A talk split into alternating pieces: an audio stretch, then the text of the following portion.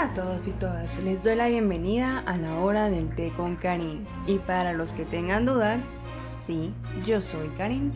Para los que no me conocen, inicié este proyecto con una cuenta de Instagram donde hablo sobre historia, filosofía y datos curiosos.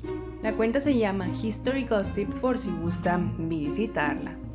Recuerden que ahora en History Gossip tenemos la nueva temática de aprender al ponernos en los zapatos de personajes históricos. Si aún no lo has visto, puedes echarles un vistazo en nuestras Insta Stories. Lo siento que me he tardado un poco con los podcasts, la verdad he estado con muchas cosas sobre la mesa. Pero bueno, este espacio para contar datos curiosos es bastante relajante, así que bueno, aquí estamos. El tema de este episodio fue algo difícil de definir, pero aquí estamos hoy.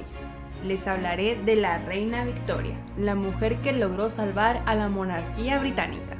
Tuvo el segundo reinado más largo en la historia del Reino Unido, solo superado por Isabel II. La primera vez que Victoria supo que algún día reinaría sobre el imperio británico fue cuando solo tenía 10 años de edad y estaba en clase de historia, con una institutriz privada en el Palacio de Kensington. Pero lejos de asustarse, reaccionó con una frase corta y contundente. Solamente dijo, seré buena. Su reinado de 63 años fue el más largo de la historia del Reino Unido, hasta cuando la reina Isabel II lo sobrepasó en 2015. En esa época que los historiadores llamaban era victoriana, el imperio británico alcanzó su máximo esplendor, e Inglaterra pasó de ser un país agrario y rural a una nación industrializada. A pesar de la vigencia de su legado, la vida de Victoria estuvo llena de antibajos y de tragedias no solo sufrió la muerte de varios seres queridos, sino que vivió episodios depresivos, sufrió picos de impopularidad e incluso intentaron matarla siete veces mientras iba en su carruaje por las calles de Londres. La verdad para todos los logros que tuvo, fue una vida bastante angustiante. Como sucede con frecuencia con los grandes monarcas, ella no estaba destinada a ser reina, pues cuando nació apenas era la séptima en la línea de sucesión al trono pero la muerte de su padre y de varios tíos que no dejaron hijos legítimos la convirtieron en la heredera del rey Guillermo IV.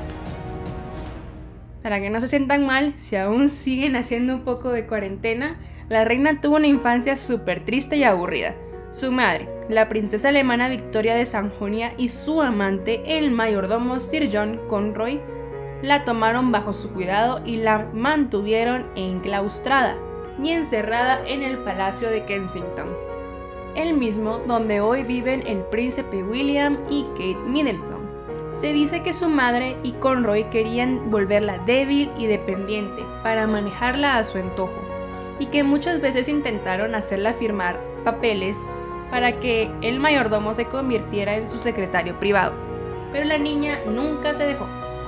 Entre sus descendientes están Isabel II de Inglaterra, el rey Felipe VI de España, el rey Harald V de Noruega, el rey Carlos XVI, Gustavo de Suecia y la reina Margarita II de Dinamarca. Pero todo cambió cuando se casó con su primo, el príncipe Alberto de Sajonia, con quien estaba comprometida desde que eran niños. Él no solo se convirtió en su más grande consejero, sino que la hizo más feliz que nunca. Qué bueno que aquí triunfó el amor, ¿no? A lo largo de su matrimonio tuvieron nueve hijos y varios de ellos se casaron con miembros de la realeza de otros países. Una idea de Victoria para forjar alianzas.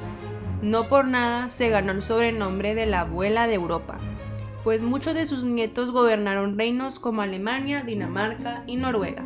Pero no crean que el ser madre era para todas.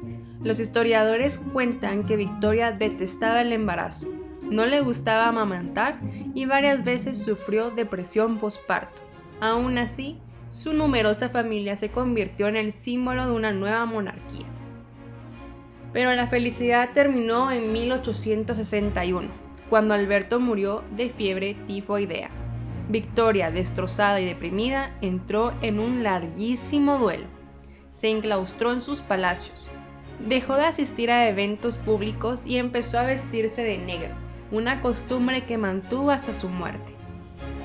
En esa época se acercó mucho a uno de sus criados, el escocés John Brown, quien se convirtió en su nuevo confidente.